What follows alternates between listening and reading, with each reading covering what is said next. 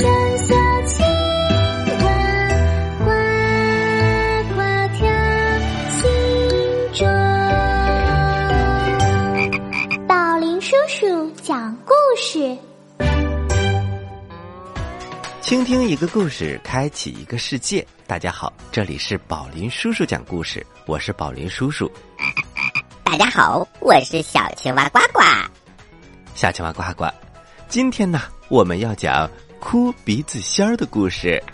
是的，是的，宝林叔叔，我都等了好久好久了。那么，你还记得之前我们讲到了哪里吗？嗯，宝林叔叔，我们讲到啊。孟姜女和范喜良结婚之后的第三天，小东西就出现了奇怪的举动。他总是叼住范喜良的裤脚，想把他往外拽。是啊，这到底是为什么呢？我们马上开始今天的故事。这个系列叫做《老神仙系列》，我们讲的第一个故事叫做《哭鼻子仙儿》，是由张灵儿老师创作的。朝华出版社出版，感谢各位哥哥姐姐们为我们带来这么精彩的故事。故事一箩筐，故事一箩筐。哭鼻子仙儿，第九集，反常的小东西。小东西用嘴呀叼住范喜良的裤脚。使劲的往外拽他，孟姜女皱着眉头，她一定有什么事儿，不然呐不会这样的。不过有一点是肯定的，她要你出去。范喜良低着头，要我出去。看到小东西并不想伤害自己，他紧张的神情松弛了下来。他笑着说：“这个小东西。”难道是看我和你在一起，他嫉妒啦？说着，范喜良弯下腰，揉了揉小东西的头。孟姜女说：“那么，我们带他出去散散步吧。”嗯，范喜良答应着，就去拿篮子，这样顺便给鸭子带回一点野菜来。小东西听到“散步”两个字，立刻松开了嘴巴。然后噌的一下就跑到了门口，可是，一回头一看，并没有人跟过来，就忍不住汪汪的叫了起来。孟姜女笑着说：“这么一会儿都等不及，好吧，好吧，我们出去溜达溜达。”孟姜女和老婆婆打过招呼，和范喜良手拉着手走出了家门，带着小东西到屋后的山上去散步了。这时正好是夏天，天空啊，瓦蓝瓦蓝的，几缕白云高高的飘在他们的头顶，漫山遍野，鲜花开满了一地，有红色的、黄色的、白色的。清晨凉爽的风吹在脸上，让人感觉呀，太舒服了。小东西吐出长长的舌头，一边在前面跑着，一边呢。不停的停下来等着他们，偶尔啊，还和草丛里飞出来的虫来做游戏。时间从他们的身边悄悄的溜走，太阳一点一点爬上他们的头顶。篮子里已经装满了野菜。范喜良指着一棵大树说：“咱们坐在大树底下休息一会儿吧，怎么样？那儿正好有一块石头。”孟姜女点点头，他们坐了下来，面对清凉的河水。两个人呐，说说笑笑的开始聊天了。忽然，跑动的小东西停了下来，他竖起耳朵听了听，然后不安的更更着，脚刨了两下地，接着冲孟姜女和范喜良汪汪的叫了两声，然后撒开腿冲下山。朝家的方向跑去。孟姜女看着小东西匆忙的背影，特别的纳闷儿，感觉小东西今天怪怪的。哎呀，小动物就是这样，一会儿啊，说不定又叼一个什么东西回家了呢。范喜良笑着，弯下腰采了一朵黄色的小花，插在了孟姜女的头发上。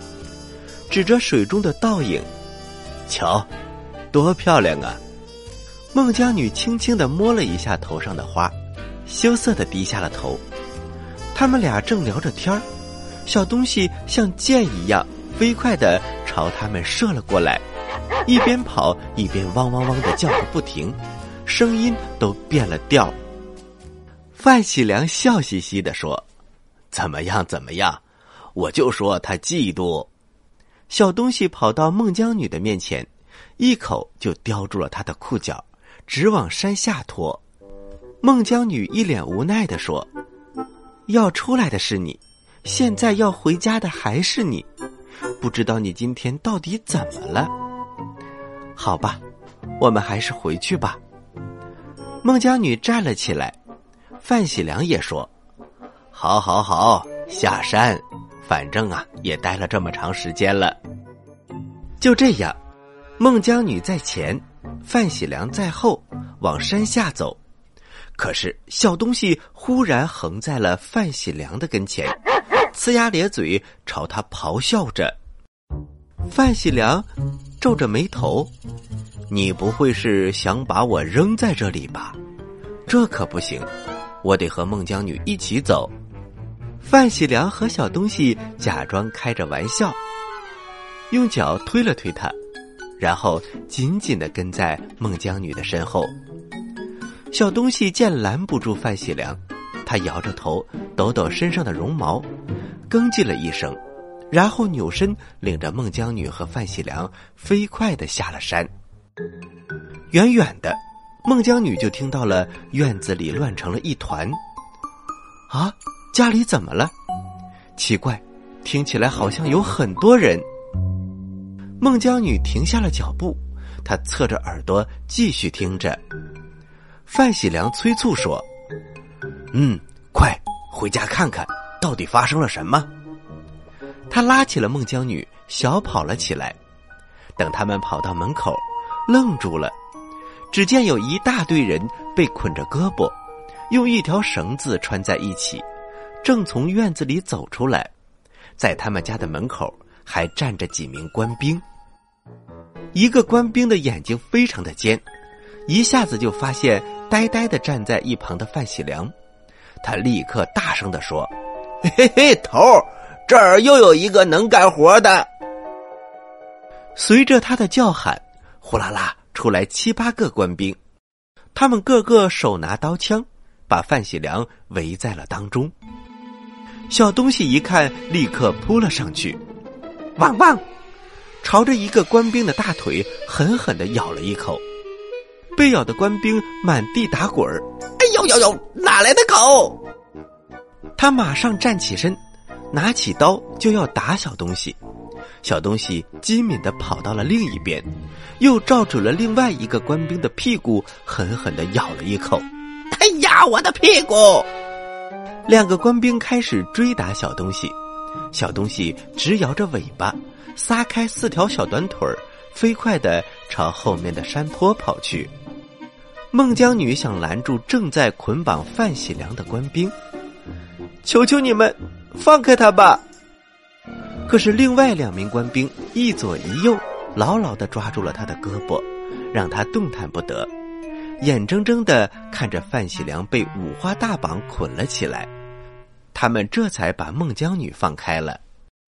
嘿嘿嘿，放了他，正愁修长城的人数不够呢。带走。其中一个当官模样的人一边剔着牙，一边往外走，恶狠狠的看着大家。孟姜女连忙说：“不行，他是一个拿笔杆子的读书人，哪里会修什么长城啊？”既没有技术，也没有什么力气呀！求求你们，放了他吧！放了他，只要是青壮年的男子，就要去修长城，这是皇帝的命令。难道你敢违抗皇帝的旨意吗，小姑娘？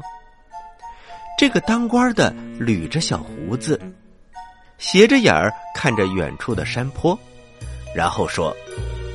躲开，躲开！别拦着我，否则连你一起抓起来。小朋友们，范喜良要被抓去修长城，那么接下来又会发生怎样的故事呢？请听下集。好了，小朋友们，我们休息一下，一会儿接着来讲这个故事。小朋友们，待会儿见。在遥远的地方，有个奇怪的星球上，住着一只可爱的小青蛙。它个头不大，肚子大，眼睛不小，心眼儿小，嘴巴不甜，爱吃甜，有事儿不叫，没事儿叫。它的名字叫做呱呱。为了学习。讲故事的本领，他不远万万万万万万万万里来到地球。现在他是宝林叔叔的小助手。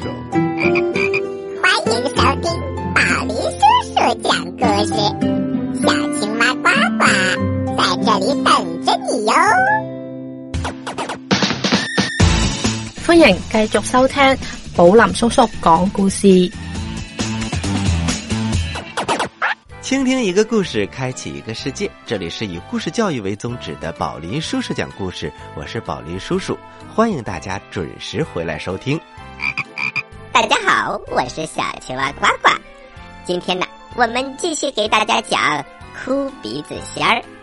接下来是第十集喽。哭鼻子仙儿，第十集，一片狼藉。话说，当兵的要抓范喜良去修长城，孟姜女呀，非常的担心，她苦苦哀求，但是当兵的就是不同意放了范喜良。范喜良担心孟姜女吃亏，挣扎着扭过了身子，对孟姜女大声的喊着：“你回去吧，好好照顾爹娘。放心，长城一修好，我立刻就回家。”孟姜女并不甘心，她跟那个当官的继续哀求：“官爷，求求你了，放了他吧，他根本不会修什么长城。”“哼，会不会没关系，修长城是为了防止外敌入侵，每个人都有责任，没有什么会和不会的。搬搬石头总可以吧？”当官的说完。并不理会孟姜女，甩甩袖子，迈开大步，继续往前走。孟姜女哭着拉住身边的一个官兵：“小兄弟，他们去哪里修长城？离这里有多远？”“我只知道在北方，具体位置我也不知道。距离这里呀，怎么也得两三千里路吧？求也没有用，你赶快回去吧。”那个官兵说完。抽出了袖子，紧走几步，赶上了大队人马。孟姜女追着队伍，走出了好远好远，最后瘫坐在了地上，伤心的哭了起来。孟姜女哭着哭着，忽然又止住了。刚才自己在门口那么长时间，怎么都没有见到爹和娘出来呢？甚至连爹和娘的声音也没有听到。孟姜女想到这儿，心里有一种不祥的预感，她头皮发紧，急忙从地上爬了起来，踉踉跄跄的跑回家。一进家门，她喊了起来：“爹，娘！”可是没有人答应。院子里一片狼藉，活蹦乱跳的鸭子和羊不见了，到处扔着一堆堆血淋淋的羊皮。白色的鸭毛被吹得满院子飞舞。孟姜女在院子里搜索了半天，猛地看到了并排躺在墙角的爹和娘，她急忙跑了过去。只见呐，爹被打得浑身是伤，娘的脑袋都磕破了，血流了一地。他摇摇爹，爹仍然紧紧的闭着眼睛。他推了推娘。娘的脸上没有再出现熟悉的笑容，他用手在爹和娘的鼻子底下试探了试探，两位老人家都没有了呼吸。怎么会？怎么会这样？不可能，不可能！孟姜女像做了一场噩梦，她不相信这是真的。刚才还因为范喜良被带走在哭，可是现在她似乎连哭都忘记了。一连串的打击把她给打懵了。她伸出手摸摸爹和娘的手，爹和娘的手好冰凉啊。又摸摸爹和娘的脸，爹和娘的脸也一样的冰冷。孟姜女哭着说：“爹，娘，你们别吓唬我，你们睁开眼睛看看，我是你们的女儿，你们最疼爱的女儿。”可是爹和娘还是紧紧的闭着眼睛。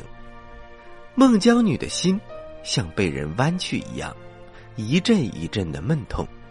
那一刻，她感到天都要塌下来了，地都要陷下去了，眼前一阵眩晕，紧接着就晕了过去。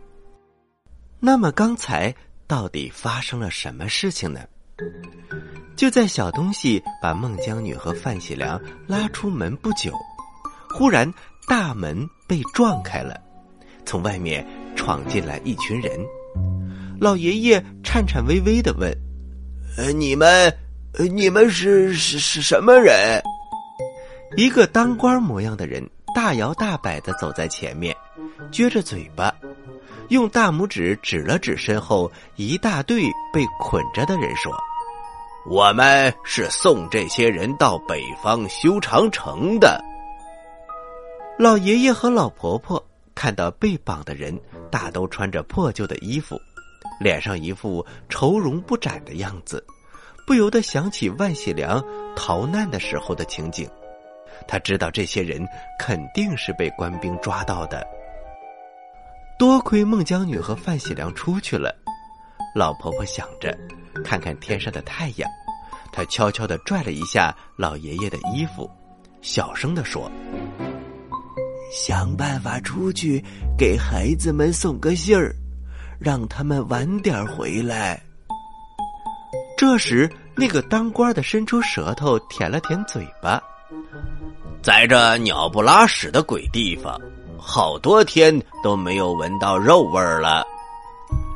老爷爷赶紧说：“呃，官爷，那好，我去给您钓鱼，给您炖呃好吃的红烧鱼。”说完，他看了老婆婆一眼。可是当官的说：“算了，钓鱼那得多长时间呢？你看看，这满院子不都是现成的肉吗？”当官的摆了摆手，然后指着院子里的羊和鸭子，他大声的吩咐着：“兄弟们，快把这些羊和鸭子都宰了，犒劳犒劳大家。今天呢？”咱们吃顿好吃的。听到命令，呼啦一下，一大帮官兵冲进了院子，开始满院子抓羊、逮鸭子。一时间呐，院子里的鸭子嘎嘎的叫声，羊咩咩的叫声，还有官兵的吆喝声，还有一些笑声，都交织在了一起。老爷爷大吃一惊，伸开两只胳膊阻拦的说。呃，你们你们不能这样。可是官兵哪里肯听他的？他和老婆婆眼巴巴的看着他们把羊和鸭子一只只都被逮住，然后遭到了屠杀。呃，求求你们了，给我们留几只吧，我们就指着这些羊和鸭子过日子呢。老婆婆抓住那名当官的衣服。苦苦的哀求，当官的人冷笑一声：“没有我们保卫国家，你们还过什么日子？”说着，他推了老婆婆一把，老婆婆哪里禁得住他来推呀？噔噔噔的后退几步，摔倒在了地上。他站立不稳，一脑袋撞在了石头上，一下子就晕了过去。老爷爷一看老婆婆被推倒了，急得大声叫了起来：“老婆子！”他顺手抄起了一根棍子，红着眼睛扑了过去。你们这些不讲理的人，还有没有王法？老爷爷还没有靠近那个当官的，他就被几个当兵的给按在了地上。礼，礼是什么？王法，嘿嘿嘿，老子就是王法，给我打！官兵们照着老爷爷乒乒乓乓一顿乱打。老爷爷那么大的岁数。哪经得住这么来打呀？不一会儿就没有了气息。此时的孟姜女，她伤心欲绝。现在她晕倒在了院子里。小朋友们，眨眼之间就发生了这么多的事情。孟姜女接下来要怎么办呢？请听下集。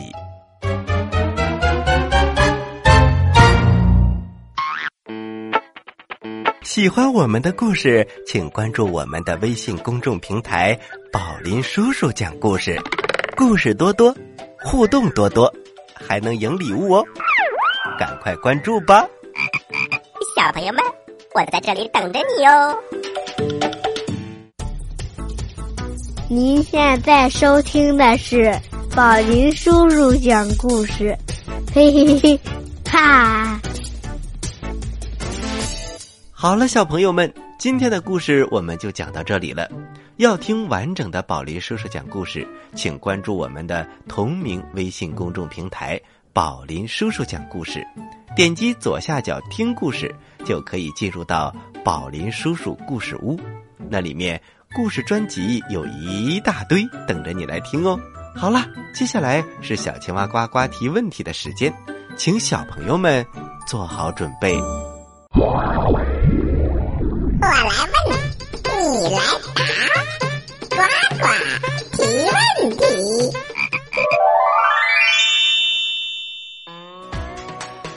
小朋友们，今天的故事听了真让人伤心，但是我的任务是提问题，还不能不提，所以呢，你们要认真听哦。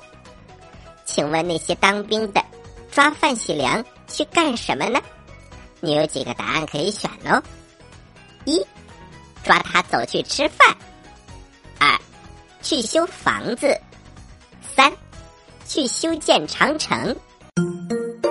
好了，知道答案的小朋友，请把你的答案回复到微信公众平台“宝林叔叔讲故事”的首页留言区，回复格式为日期加答案，比如。